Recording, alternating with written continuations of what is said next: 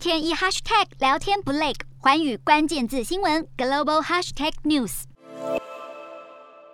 街上全拉起封锁线，上海浦西路上冷冷清清，连一部车辆都没有。不见过去的热热闹闹，被称为是上海史上首见的状况。因为中国以黄浦江为界，浦西从四月一号起也开始进入封控，民众不得出门，当局要对大约一千六百万人展开核酸检测。而先进入封控的浦东，则是改为实施阶梯式管控，并未全面解封。有阳性感染者的场所会被列为封控区，居民不得离开住家；其他地方则是划设为管控区或防范区，民众活动会受到限制。主要原因在于，中国二号通报的本土新增病例中，上海就占了三分之二，确诊人数超过六千人，但大多为无症状感染者。曾经驰援武汉的上海医院副院长表示，上海疫情规模比武汉还要大，但疾病的严重性比武汉低，未来有可能能够居家隔离。不过，北京当局依旧坚持动态清零。香港疫情也持续延烧。香港特首林郑月娥宣布，从四月八号到十号，